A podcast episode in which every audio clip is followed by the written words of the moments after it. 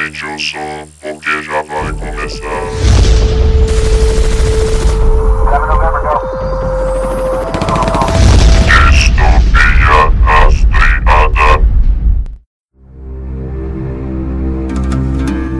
Ouvintes! Bem-vindos a mais um podcast do Distopia Rastreada. Aqui quem fala é Beethoven Sattler. E cara, filme europeu é filme europeu. Fala galera, aqui quem fala é a Laile. E parabéns, se eu pudesse, eu te aplaudiria com as duas mãos. Beleza, pessoal, aqui é tio Elbert. Liberté, igualité, lobisomem, meus amigos. Boa, Ai, boa, cara. boa. É as melhores introduções. Obrigado. No ano de 1764, a fera chegou às nossas terras e dela se apoderou. Um ano mais tarde, sua fama já tinha ultrapassado as fronteiras da nossa província. E começamos a pensar que nenhum mortal a venceria. Seus ataques, pouco a pouco, mergulharam a região de Jevudan nas trevas.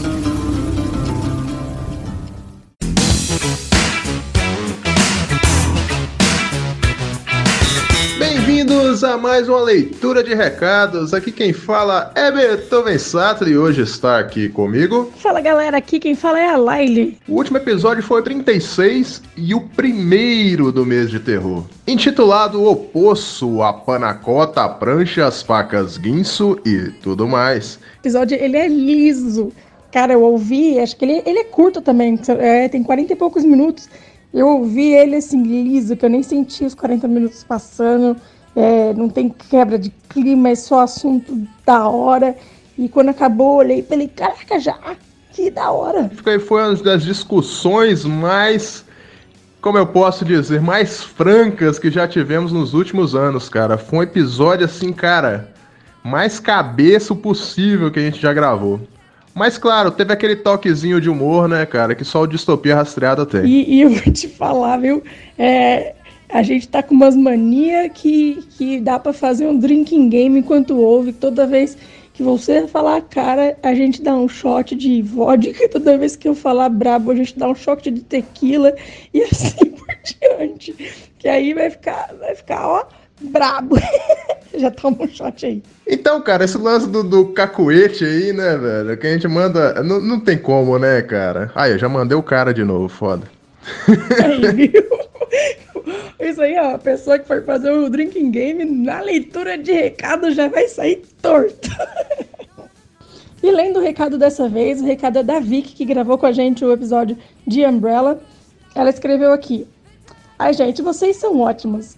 Foi um prazer gravar com vocês. Precisando de uma voz feminina de novo para escorrer aquela lágrima na Laile, é só chamar. Aí ela deu risada. Vicky, mais uma vez, brigadão. Você, assim, salvou total o episódio. É maravilhosa, manja muito, muito dos rolês. Incrível. E com certeza vamos te chamar de volta, porque, mais uma vez, a lagriminha foi real. Pô, é isso aí, cara. Pô, a vitória foi bacana. Tem que reconhecer aí mesmo, velho. E com certeza a gente vai te chamar. Como a Live falou aí, em breve ela vai estar de volta aí. Então, você que nos ouve aí, cara, poxa, manda sua opinião, né, cara? Pode ser sem medo. Bom, a gente pode te zoar um pouquinho, mas tudo bem, faz parte, né? É isso aí, entre em contato, seja tanto para comentar sobre o programa ou também para dar sugestões do que você gostaria de ouvir. Também é super boa. Então, Distopia Estrada quer ouvir você, cara. Manda recado pra gente aí. Temos perfil no Facebook, temos perfil no Instagram, cara. No Facebook, aliás, a gente é Distopia Rastreada. Só tem a gente mesmo com esse nome. E já no Instagram, a gente é arroba Distopia Rastreada Oficial. E lá, cara, você pode tanto comentar no post, como mandar via direct, mensagem, o jeito que você achar melhor, cara. O bacana é a gente ter o seu feedback. E outro recadinho bem importante, cara, é que agora a gente tá no apoia.se, que é um site de financiamento coletivo, onde a gente tá buscando melhorar o distopia aí, né, cara? Manter esse projeto aí, cara, que, claro, manter qualquer coisa com qualidade, a gente precisa de financiamento, né? Então, só você entrar aí no apoia.se barra distopia rastreada. Lá, cara, você pode ajudar na gente em três categorias aí. A primeira é de entusiasta, que é apenas R$ reais mensais, onde você receberá um agradecimento nominal durante o programa.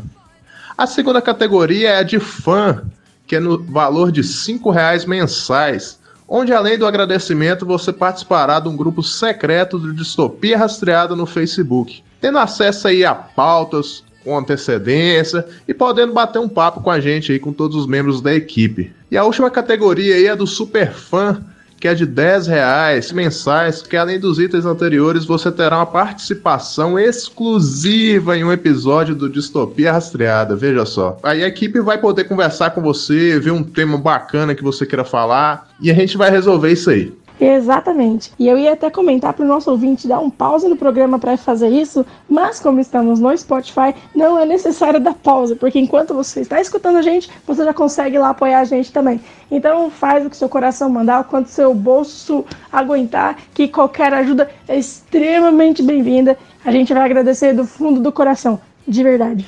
Fiquem agora com o episódio 37, O Pacto dos Lobos. Então, até a próxima. Até a próxima. Valeu!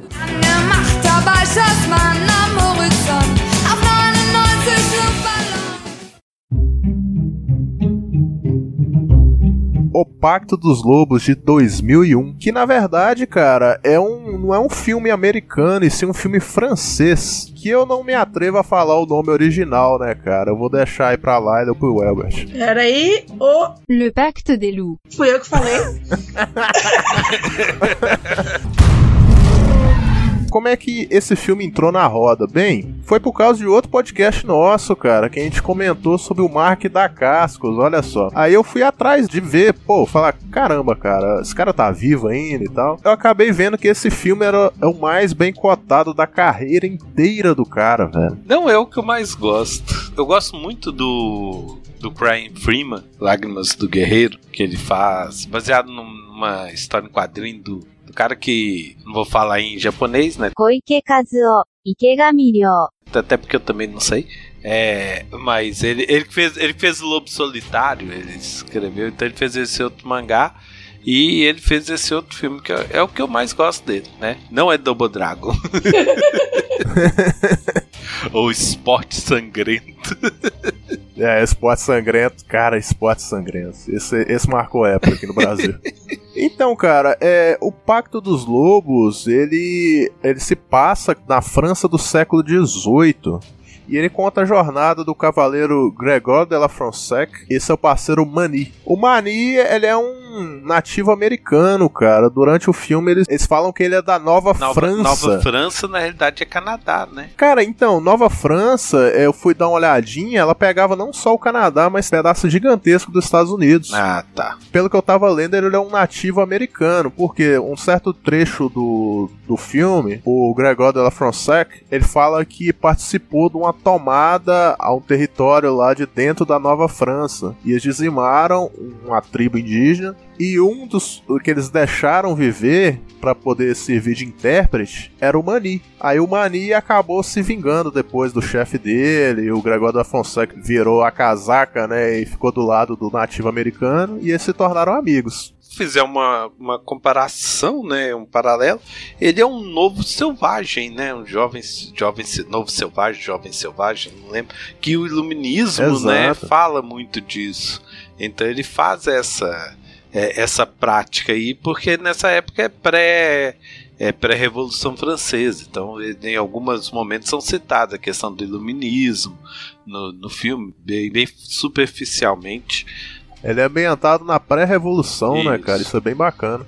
Ele tem um ambiente histórico muito bem construído, cara. O filme ele começa assim com como é que eu vou dizer? O filme começa explicando que as, a província de Gévaudan ela tá sendo afligida por uma fera desconhecida que tá atacando principalmente mulheres camponesas, Sim, né, cara? sim. E, é- e essa fera, né, esse fato histórico desse, muito provavelmente um serial killer, né, ele realmente existiu. Então ele tem esse, esse verniz histórico aí.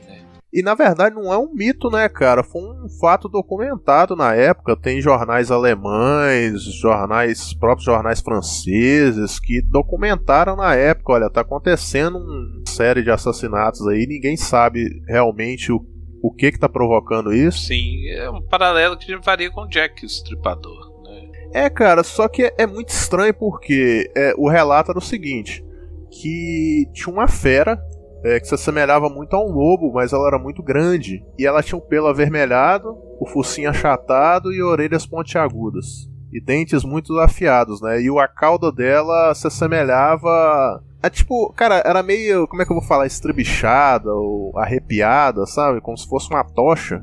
Essa era a descrição da época, e ela atacava as vítimas direto na garganta, né? E isso é muito comum de felinos, cara. Eu não sei se realmente poderia ser uma pessoa, porque é, é muito. é muito animalesco, né, cara? Mas eu não duvido, né? É, mas vamos supor que esses relatos eram que se foi realmente achado que era foi aumentado, né? Pelo povo, Hum. pelo Ah, com terror. certeza. Porque também não faz sentido uma fera também não aparecer e não atacar outros seres humanos, só as mulheres e É, crianças. não, é.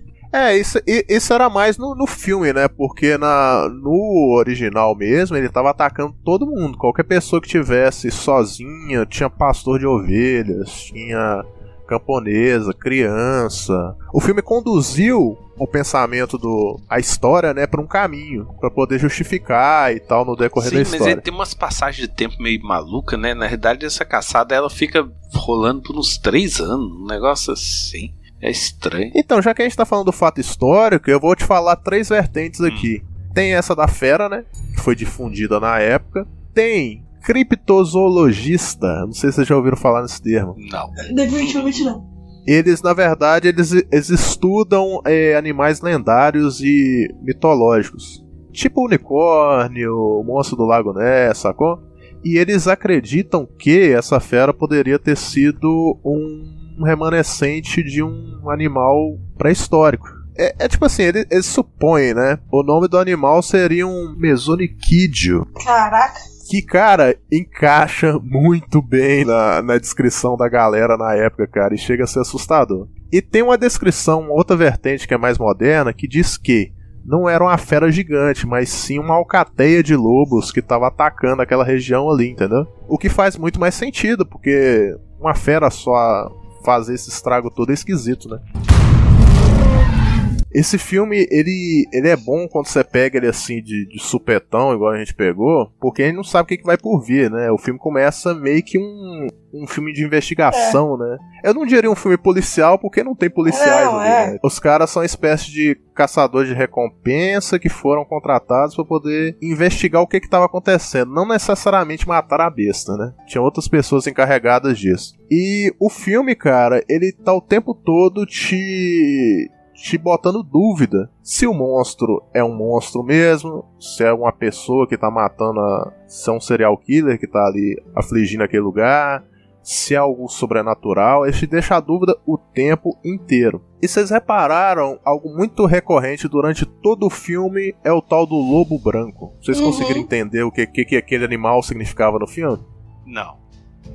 Nossa, não. Então, Explique. intrigante, né, cara? Vamos lá. Eu tenho uma teoria sobre o lobo branco, tá? Eu posso estar errado, mas vamos lá. Vocês lembram que o Mani, ele, uma determinada cena, ele vai falando o totem animal de cada pessoa lá meio que aleatoriamente? Aham, Você acha que o dele é o lobo? Tipo, você acer... Isso aí, ó, pô, já sacou o negócio antes de eu falar, é. Que isso? Então, pra quem não viu, eu vou voltar um pouquinho aí. O Mani, ele vai falando totem animal de cada um, que é, ah, você é serpente porque significa sabedoria, você é o javali, que não precisou de explicar, né, pro cara, mas ele entendeu o recado. e o Mani não fala o totem animal dele em momento nenhum. Só que que umas coisas ligam, né? Que é esse lobo branco, por que, que eu percebi que era ele? Porque toda vez que o Mani aparecia, é, esse lobo branco também aparecia. E eles sempre trocavam olhares, assim. E tem uma outra cena que o, o amigo dele lá, o Gregor da Fronsac, ele evita que a menina atira no lobo e ele agradece, vocês lembram? Aham, Eu lembro, nossa, mas Porque, pô, você vai. em seguida você vai ele matar vê meu uma chacina animal? de lobo da Maldó. Então, eu acho que é isso, né, cara? Que é o lobo branco, não pode ser outra coisa, né? É, faz sentido, sim. Porque de início você acha que ele que é o monstro, né? Tipo assim, será que ele transforma, ele vira um, um monstro do Power Ranger, sei lá, ele cresce. É, não, não, eu nunca pensei que fosse alguma coisa, tipo, do tipo mesmo, tipo, ou uma besta de verdade, ou, um- ou o próprio lobo. Tipo, na- assim que eu assisti o filme, que eu comecei, eu falei, ok, esse irmão é esquisito, eu tenho certeza que ele tá envolvido. Que cara estranho, velho. Não, mano, pelo amor de Deus. Esse cara é o Jean-François no filme, que ele já tem um nome bem standard de francês, né? François. Então, Elvis, fala um pouquinho aí do, do seu francês, cara. Pô, você tava comentando com a gente aí. Não. Que foi, meu Deus? Não, isso me aperta. Não, só porque eu fiz vestibular de francês, mas isso foi em 1993. A maioria dos ouvintes ainda deve ter nem nascido. É, Não, você pode dar um respaldo aqui pra mim que François é tipo um João na França, não é isso? É, ah, com certeza, né? Só todo mundo é François, todo filme francês tem um François. O interessante desse filme é que ele mistura, né, como a gente tava falando, os fatos históricos com a ficção. E ele mistura tudo também, né? Ele mistura o terror com, com Kung Fu, com investigação, com conspiração. Esse que eu acho. E tem hora que o filme parece um filme de ação, né, e aventura, e, Isso. E você fica meio perdido, fala, caramba, cara, isso aí aqui não era terror. É, então, eu, eu não consegui identificar o, o filme. Aí depois que eu fui ver que ele é tudo isso.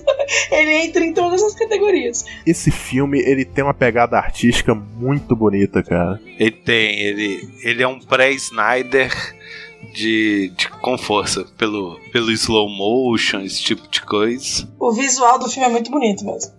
O que mata o filme, que deixa ele velho, exatamente é o, é o CGI, que é o CGI que mata. Ah, o CGI. É, o CGI CGI é monstro. cruel. É, foi cruel com ele. Você vê, você fica, nó. A hora que cai um prendendo o bicho, nossa, que CGI vagabundo. então, né? Na época achei o máximo. Achei lá, Não, sim, na época foi fantástico. E, e, cara, eu vou te falar um negócio aqui, Albert, que você vai gostar do. Você vai dar uma moralzinha pro diretor desse filme, o Christopher Gans. Ele dirigiu o A Lágrimas de um Guerreiro, né? Que chama em português. Isso, E ele também dirigiu aquele filme chamado Terror em Silent Hill, cara. Olha aí as ligações. A gente tá ligando todos os podcasts em um aqui agora. Isso, É, o podcast verso. Voltando ao enredo do filme, eles estão aí, né, tentando. De início você não sabe que realmente, como eu tava dizendo, não tem, se tem uma criatura, se não tem. E nesse meio do caminho começa a aparecer algumas coisas esquisitas, né, cara? Porque quando começa a ter uma, uma aparente calmaria, que até aparece a personagem lá daquela. Não sei se é bem princesa, né? A Ma Marianne. Eu não sei como é que fala em francês. Marianne. Mariana, né?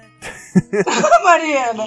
Hum. A Mariana, quando ela se torna é, o interesse amoroso do Gregory da Fronsac, que é tipo assim, é amor à primeira vista, né? Não tem um. Ah, mas não dá pra culpar, não, viu? Que menina bonita, velho. Putz, grilo. É, ela é linda, cara. A atriz, nossa, na- ela realmente rouba a cena, né? Nossa senhora. E esse filme, ele é, ele é todo. Ele tem a divisão das cores também, né? A linguagem de cores. A, a Marianne usa vermelho, então aquilo te puxa de olhar para ela o tempo todo, cara. De uma forma que você fica assim, uau! velho." E o filme, ele, ele tem uma coisa que normalmente a gente, a gente zoa aqui, né? Critica, que é a nudez gratuita, né? Uhum. E esse filme aí não tem nudez gratuita. A nudez é, é artística, intencional, cara. E eu vou, eu vou citar uma cena aqui. É, tem uma cena que a Mônica Bellucci, ela tá deitada nua, né? E eles dão um close-up nos seios dela. E eles fazem uma transição pra umas montanhas cheias de neve, cara. É, ficou, eu achei bonita essa cena. É, cara, bonito demais, velho. Você tá doido. Eu nunca vi uma cena de um, de um- de um par de, de seios tão bonito assim, cara. É legal ver um filme francês assim com cara de blockbuster e, e principalmente naquela época. Hoje em dia também o mercado tá ficando tudo muito pasteurizado, tudo a mesma coisa, né? É, mas é legal ver uma coisa diferente. Você, não colocaria isso num, num filme americano com a Ah, com pretensão de ser um filme blockbuster, né? Como esse filme foi, né? Ele tinha isso. É, é um, um dos pecados dele é esse. Porque ao mesmo tempo que ele, ele flerta com tudo quanto é lado. E aí eu acho que ele se perde. Vocês entenderam o personagem da Mônica Bellucci, pra quem ela trabalhava? Porque no filme ela era uma italiana, né? Era, era trabalhar pro Vaticano. Ela é tipo uma espiã do Vaticano, né? Isso, era uma enviada do Vaticano pra fazer o serviço sujo. E ela era um pouco sádica também, né? Ela marcou o cara, tipo assim, ah, precisa lembrar de mim. Eu falei, eita, É. tá começando a perder um pouco a mão aqui, volta. Aliás, é, é uma cena em seguida depois dessa que eu, eu juro, eu e meu primo a gente assistiu ontem, a gente ria. A gente, aliás, a gente acordou hoje rindo, zoando essa cena. Porque ela- em seguida que ela corta ele, corta pro Manny, né, na cama. E o mó é porque as meninas não querem dormir com ele, porque ele é um mago, né? Nossa, não quero, não quero. Eu não me deito com índios. Prostitutas sensíveis? Vamos, meninas. Quem vai ficar com o senhor Pele Vermelha? Vamos. Eu dobro o pagamento. Aí chega o amiguinho lá fala: Não, não é, ele só não é daqui, não sei o quê. Aí chega a mulher e fala: Não, gente, quem vai querer dormir com ele? Aí eu, ah, eu vou, né? Eu gostei dessa, dessa tatuagem e tal. Aí ela chega, oi, você que é o sorcerer, né? Tipo, pra ele assim, ele só tira a coberta e dá um tapa na perna. Maluco. Eu e minha. Eu e meu primo, a gente riu e tipo, nossa, mas quem é o bruxão? Aí, tipo. Aí eu olho pro meu primo, tipo, qualquer momento eu olho, quem é bruxão? Aí ele tira a coberta assim, bate nas pernas, mano, é muito engraçado. A gente riu horrores com essa cena. Nossa, cara, o, o Mark da Casca ele tá muito bem nesse filme. Quando o cara é bem dirigido, velho, não, não- cara, transforma, velho. Ele, é pra você ter uma ideia, eu achei o Mark da Cascos um muito melhor ator que o protagonista, que é o Samuel Sim. Lebian. É, é Aham. outra, é outra coisa estranha do filme, né? Porque e, e, Mark da Casa aparece na, na capa, na frente. Ele, na época, eu lembrava mais dele. Não sei se ele é relevante na França, esse outro cara. Mas é um nome internacional, um filme que tinha cara de blockbuster, né? E, e depois ele morre e, e, e parece que o totem da arte marcial vai pra ele também, né? Porque ele era o cara da. Ele era o culto, ele era o atirador e no final ele É, sai no então. Kung Fu ali. Ele, ele ressurge. Ele virou um como... berserker no final, né? Você fala, maluco, o que, que tá acontecendo? Ah, o Gregório da Fonseca, ele, ele- Mais da metade do filme ele é um canastrão, né, velho? Ele, É. ele parece Ele é o, o. Vince Neil do vocalista do Motley Crue lá, cara. Tipo aqueles caras do Bon Jovi, saca? Os caras do hard rock lá, todo. todo ah, cheguei, cara. Aí depois no final aí dá esse rage aí, cara. Realmente é estranho, velho. Realmente ele voltou meio zoado ali. E cara, o lance do dos vilões do filme, né, cara? Já já meio que indo pro pra metade pro final, era no, na verdade no final você entende por que, que o filme chama o Pacto dos Lobos, né? Porque durante você vai vendo não faz muito sentido, porque pô, é uma fera que tá atacando, por que, chama Pacto dos Lobos, né, no plural? Verdade. Aí depois você percebe que lá pro fechamento do filme que na verdade era uma espécie de uma organização, né, uma seita Ah, era um culto muito liderada doido, pelos né? burgueses da, da região de, de Gevoldan, né? Tem mascarazinha e tudo, né? Aquelas mascarazinhas de carnaval de Veneza, que pelo amor de Deus. Vocês entenderam o intuito deles no, na história em si? Porque não era só o controle de Gevaldan, né? É, não, então, no, o- no começo meio que você já pega o culto, né? Tipo, que tem, que tem um, todo um culto por trás. Quando eles chegam na cidade, tipo, tem aqueles caras atacam deles, assim, na hora que o, o Manny dá uma porrada em todo mundo, o cara vai lá e dá um grito, né? Tipo, ah, sei lá o que, bem-vindo ao que dos lobos. Aí você fala, ok, já tem uma, um bagulho rolando, tipo, aí você já percebe. Só não sabe do que, que se trata. É, fica aquele clima meio esquisito porque tem umas pontas soltas que no final eu não consegui compreender muito bem. Tipo, é, o velho e a, e a filha dele, que eles chamavam de bruxa durante o filme inteiro. E dá a entender que ela é o, o lobo, né? Em certa parte do filme, É. na verdade não é. É. E acaba que ela toma, num, toma um hit lá no final e morre. E o What's ela não era nada no filme. então, era, é- só uma, era só uma maluca que Eu ficava fiquei, eu dançando. fiquei muito nessa também. Eu falei, tá bom, tô esperando. Que que, e aí? Que, quem é ela? Quem que é ela? Que que, ok, morreu. É tipo, desistir de explicar, né? Vamos tirar essa mulher É, então. Cara, ficou nada a ver aquela mulher, velho. O velho, beleza, o velho ele guardava o- os cachorrinhos lá e pá, ele era o porteiro dos cachorros. Mas a, a menina, cara, era algo aleatório, né? Tipo, Então, o, o, era só o pra te velho, confundir durante o, O filme. velho, né? ele me deu a impressão mais do que, tipo, que ele é meio que o criador da besta, sei lá. A minha impressão que me deu, tipo, que tudo aquilo ali é uma coisa muito, tipo, meio que dele, sabe? Não só um porteiro. que ele tem um carinho especial com ele, tipo, mais do que com os outros. Então, Sim, sim, ele sente quando a besta morre, né? Ele fica meio é, sentido. então. Falei, beleza, besta é uma criação desse velho aí, mas qual é a do velho? É, cara, então, o lance do de um dos. O vilão principal, né? Tem que ter um Darth Vader da vida no filme, né?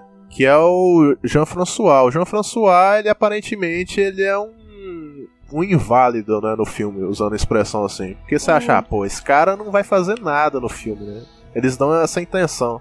O cara parece que é um cara amargurado e tal. Ah, não, ele, ele, ele me deu a impressão ruim desde o começo. Ele é amargurado com razão, né? O cara perdeu o braço na guerra, ele se sente inútil. Vocês acharam ele um pouco. Não, não, di- não- pedófilo não seria a palavra? Apaixonado pela irmã? Cara, então, incestuoso talvez. Incestuoso, porque, né, isso que é é a irmão, é com irmão da. certeza, com certeza. Certo. Inclusive, eu, eu acho que a cena da- com a irmã lá rolou um estupro nervoso. Ah, rolou e eles cortaram. É, É, realmente, porque ela tá. Ela tá em, em- praticamente em off lá, né? É, ela. então, nossa senhora, eu falei, gente, que pesado, credo. É, ainda bem que não mostrasse, né? Não, é. Ia ser num nível muito, muito agressivo. Então, cara, esse cara, na hora que ele desdobra o outro braço dele de trás das costas, cara, aquela cena foi um plot twist, cara. Me surpreendeu mesmo, porque eu não fazia ideia, eu não conseguiria imaginar que aquele cara tava com a mão dobrada pra trás, né, velho? Ali foi mesmo. Eu, eu, eu meio que suspeitei dele desde o começo. Aí meu primo a gente falou, não, mano, não, não é. Aí, tipo, na hora que mostrou o cara lá com a fera que tem um braço, eu falei, "Hum, não, é, é ele aí, então eu tenho certeza. Que braço é ele." zoado, né? É, eu falei, eu tenho certeza que é ele, certeza. Sabe quem que eu achava que era? Eu achava que era o padre. Porque o padre tava o tempo todo de butuca na galera. O mestre dos magos, o cara é igualzinho o mestre dos magos, mano. Na hora que ele tá fugindo, na hora que ele tá fugindo com, a- com o Robin vermelho no final, É o único padre de bullets, né? isso aqui, igualzinho. Você acertou, cavaleiro. O dragão sem coração habita no Vale da Névoa e não há nenhum portal para o seu mundo. E cara, eu acho que uma coisa que, que mata um pouco no filme é eles quererem romantizar a fera e principalmente mostrar a fera, porque ela ficou meio que tipo um lobo de armadura. É, e- eu achei, eu, eu ia falar isso, eu acho que não deveria ter mostrado a fera, seria um muito melhor. O filme é bom e tal, mas isso, isso pegou um pouco, cara. Eu acho que se não tivesse mostrado a fera, no máximo, ter mostrado igual a cena da menininha, tipo, tentando lembrar e descrevendo como é que é, ok. Mas ter mostrado eu achei meio. É, não precisava. É, cara, esse negócio de mostrar o monstro é um- uma parada muito arriscada. cara. É, então, não aprovei mostrar nenhum monstro, não. Porque, cara, na hora que eles dão close-up, mostra o monstro tristinho, o cara pega na língua do monstro. Não, ali, ali eu acho que eles perderam um pouco a linha do que. Ah, não, do na hora que ele vai matar que o monstro, passar, né? "Hum, Ah, ali deu uma zoada. O filme dá uma zoada no final, cara. Esse filme, ele, é, o bacana dele, a gente trazer ele aqui, porque ele é diferentão, cara. Olha, olha as classificações dele no IMDB: ação, aventura, drama, horror e thriller. Cara, ele tem de tudo um pouco, cara. Eu, eu percebi que ele era mais mais emaranhado de coisas, mais rocambolesco, né? De nego morre, ressuscita e espada que vira chaco, esses, esses elementos. Nossa, essa espada. Ah, cara, eu tava esquecendo isso aí. É, esses elementos quase né, de quadrinho dele, é, eu gostei, mas assim, gostei das cenas de luta, é legal. é, eu- hoje em dia eu tô valorizando os filmes antigos, né? Então essa influência do Matrix estragou todos os filmes de, de Kung Fu. é, Verdade. pó- Pós-Matrix. Nossa, essa espada tinha, é tão ruim que eu tinha até deletado sério. Cara, esse combate final é, é uma beleza, né, cara? É, ele do nada ele vira um lutador e aquela espada do nada que é um Lego avançado e, e fica aquela e fica aquela coisa e fica ruim, né? Porque o, o cara que era um lutador morreu no metade do filme. É, o cara quer resolver a parada, né? Isso. Mano, eu fiquei, eu fiquei em choque quando ele morreu. Eu falei, mentira, que tiraram ele assim. Como assim? Aí o cara vai lá e pinta a cara igual ele. É, isso. Dessa, é, ainda tem essa, não? Eu tinha esquecido que ele pintou a cara lá. É, ele vira um cosplay ruim do, do, do Mani. E tipo assim, você espera um, um puta é, final meio sobrenatural, cara. E não, eles puxam pra meio que realidade. Fala que o monstro foi capturado na, na África. E vira uma maçaroca no final. Não sei, parece que alguém escreveu o filme até perto do final e chegou no final e entregaram na mão de outra pessoa. É, então. Essa que é a minha impressão que deu. escreveram, é o que eu falei, escreveram o filme até a parte que eles morreram. Eles morreram, deveria ter deixado assim, sabe? Falou, ó, ninguém sabe o que aconteceu, os caras morreram e é isso. É, se os dois morressem, ia ser um final bruto assim, mas eu achei que. é- Eu concordo, eu acho que ia ser maneiro. Porque, Nossa, ia tipo ser assim. muito melhor, mano. O Mani, ele é muito superior ao Gregório da Fonseca em praticamente tudo ali, cara. O Gregório da Fonseca, ele é bom em, em- desenhar as pessoas, né? Porque de resto, cara, o cara vai fazendo um monte de retrato falado durante o filme, né? Ele É. vai desenhando a galera lá e tal, os puta desenho foda. Só que, na verdade, quem vai resolvendo as paradas ali é o Mani, né, cara? O Mani, ele vai pelo instinto dele e vai É, fazendo, dúvida. fazendo e acontecendo. O Mani, ele, ele devia ser ali uma espécie de sidekick, cara. Só que ele é muito melhor que o principal e fica uma parada meio estranha mesmo. Porque. E, e eles não meio que não trabalham juntos, né? Porque vai cada um pra um lado. O Mani vai investigar do jeito dele, o Gregório da Fonseca vai fazendo é, as é assim, interrogações. é, uma- é muito bacana ver, tipo, essa diferença dos dois. Por isso que me incomodou muito depois, depois que ele morre e volta. Ele, tipo, fez fusão com, com a alma do Mani que se foi e voltou ninja. Mas que, que diabo tá acontecendo? Na verdade, ele não morreu, né? Vamos, vamos explicar direito aí. Porque ele- eles deram um boa noite Cinderela pra ele. É, E ele é voltou, Julieta aí. Ele só deu uma dormidinha ali, coração parou por alguns minutos e voltou. Então, cara, é, para resumir o filme, pelo que eu entendi, ele é o seguinte: a besta era nada mais era que um, um instrumento de, de controle da seita lá do Pacto dos Lobos, né, da Irmandade dos Lobos. Uhum. Que até o nome em inglês chama Irmandade dos Lobos, né? Eles queriam começar dominando a, a galerinha, né, os camponeses, pra depois se expandir, né, pro resto da França. Porque tava vindo uma revolução, né, cara? A gente até comentou aí no início, a Revolução Francesa, onde cabeças iam rolar. Você viu? O trocadilho aí é forte. Tá, foi forte. É, tanto que o filme acaba assim, né, cara? Indo já pra uma parada que a galera já tá old já. E a gente nem comentou, né, do Thomas de, de Pacher lá, que é o cara que chama, né, o Gregório da Fonseca e o Mani. Vocês lembram que é o cara mais novo lá? Esse cara que é o narrador da história, né? É ele que inicia e fecha a história, né, cara? Isso que é bem bacana. E ele tá indo pra morte no final, né? Que ele faz parte lá da. Não, não da seita dos lobos, né? Mas do. da burguesia da, da época. Então tava acontecendo a revolução. Então o filme fecha com um acontecimento histórico. Da mesma forma que ele inicia, né?